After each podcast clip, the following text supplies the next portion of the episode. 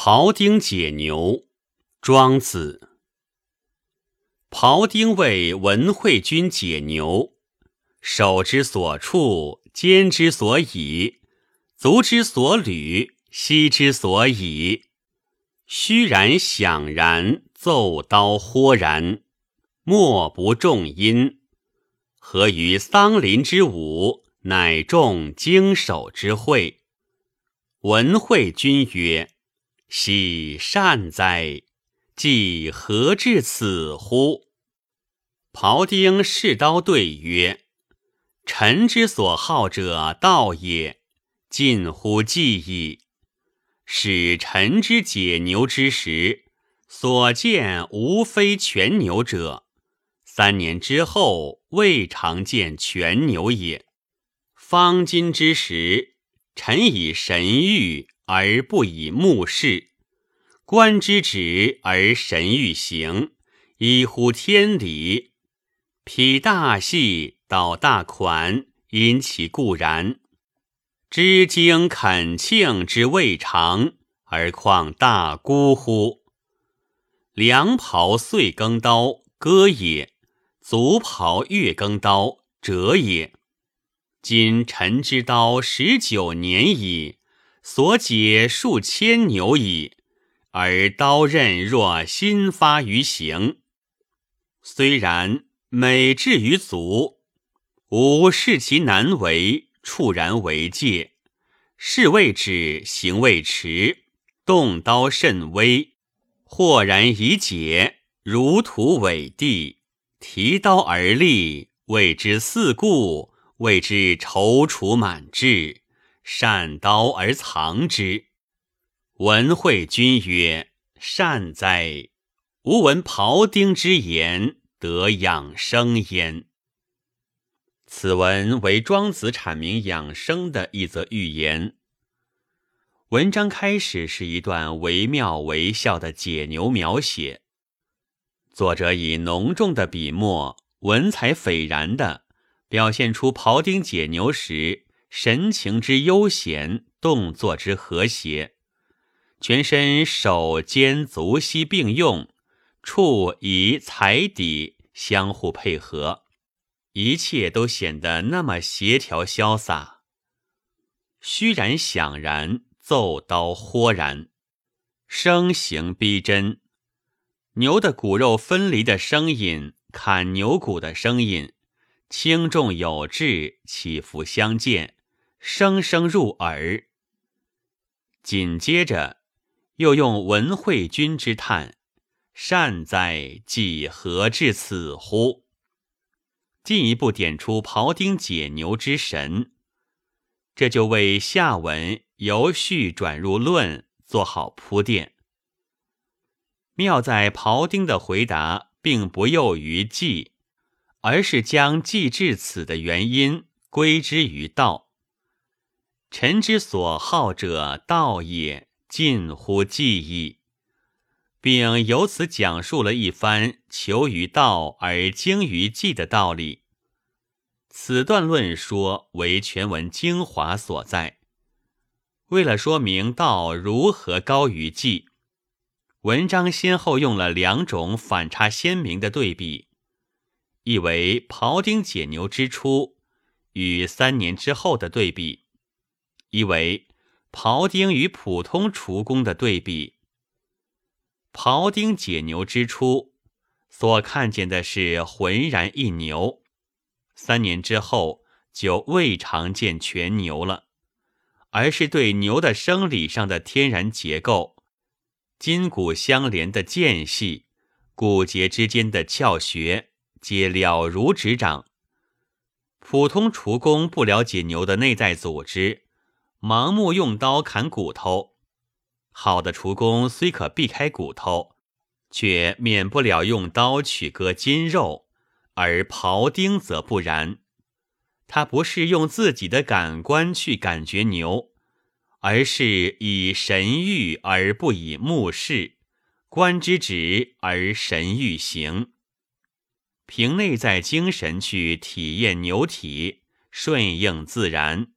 择细而进，劈开筋肉间隙，导向骨节空处，按照牛的自然结构进行，顺应自然，物我合一，本是道家的追求。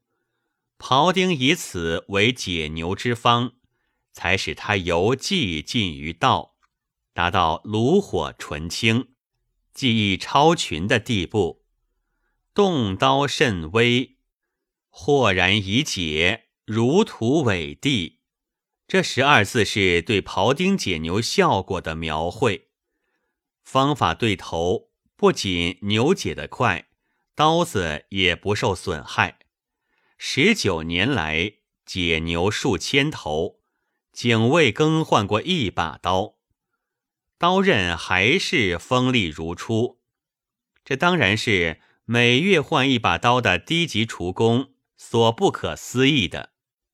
区别就在于他们求于技，而庖丁至于道。在技与道的关系上，庄子学派认为技与道通。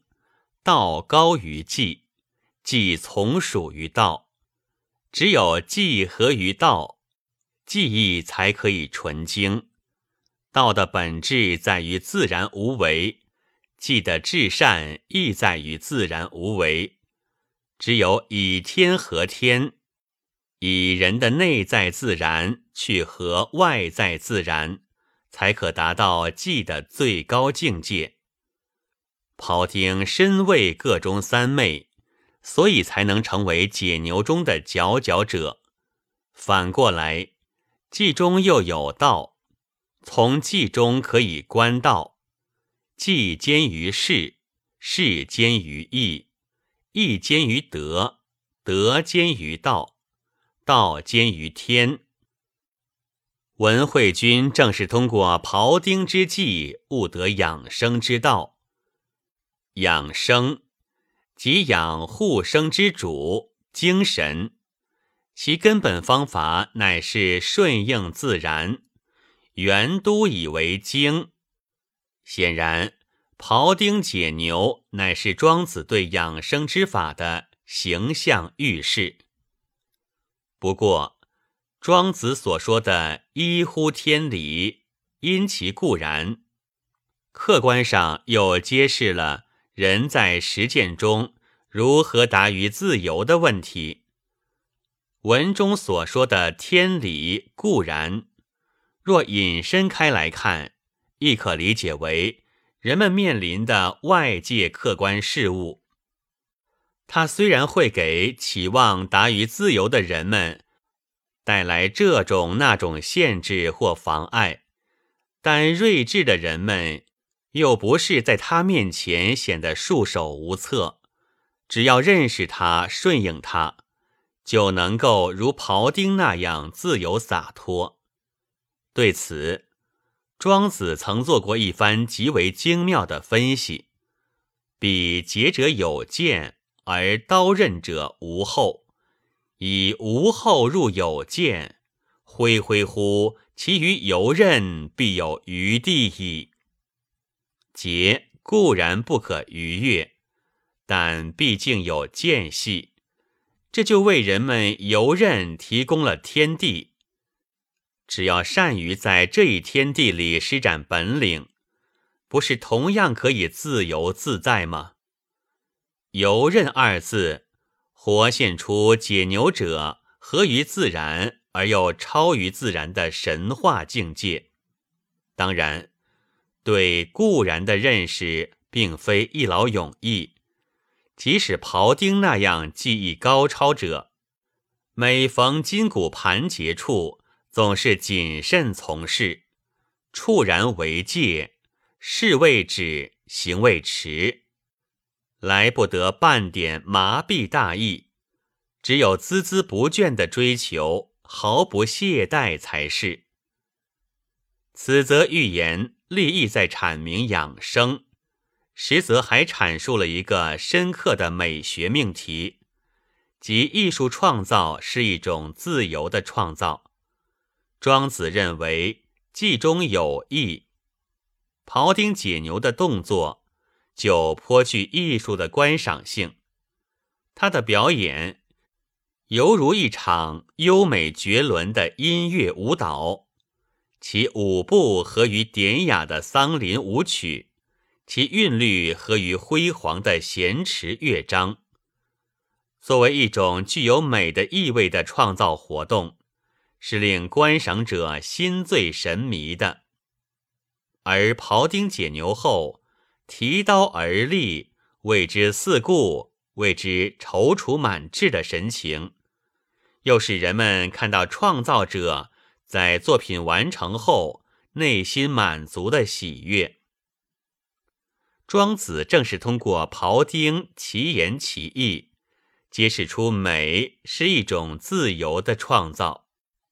这种美的创造，必须实现合规律与合目的的统一。以达到自由自在的境界，以神欲而不以目视，观之止而神欲行，则是创作必备的心境。强调要排除一切感官纷扰，全神贯注。这与《达生篇》中子庆薛巨时所说的“斋以静心，望无有四肢形体”是一致的。此种心斋坐忘境界，与近代西方美学注重的静观观照殊途而同归，不过却早于叔本华、尼采二千一百多年。本文作者高若海，朗读：白云出岫。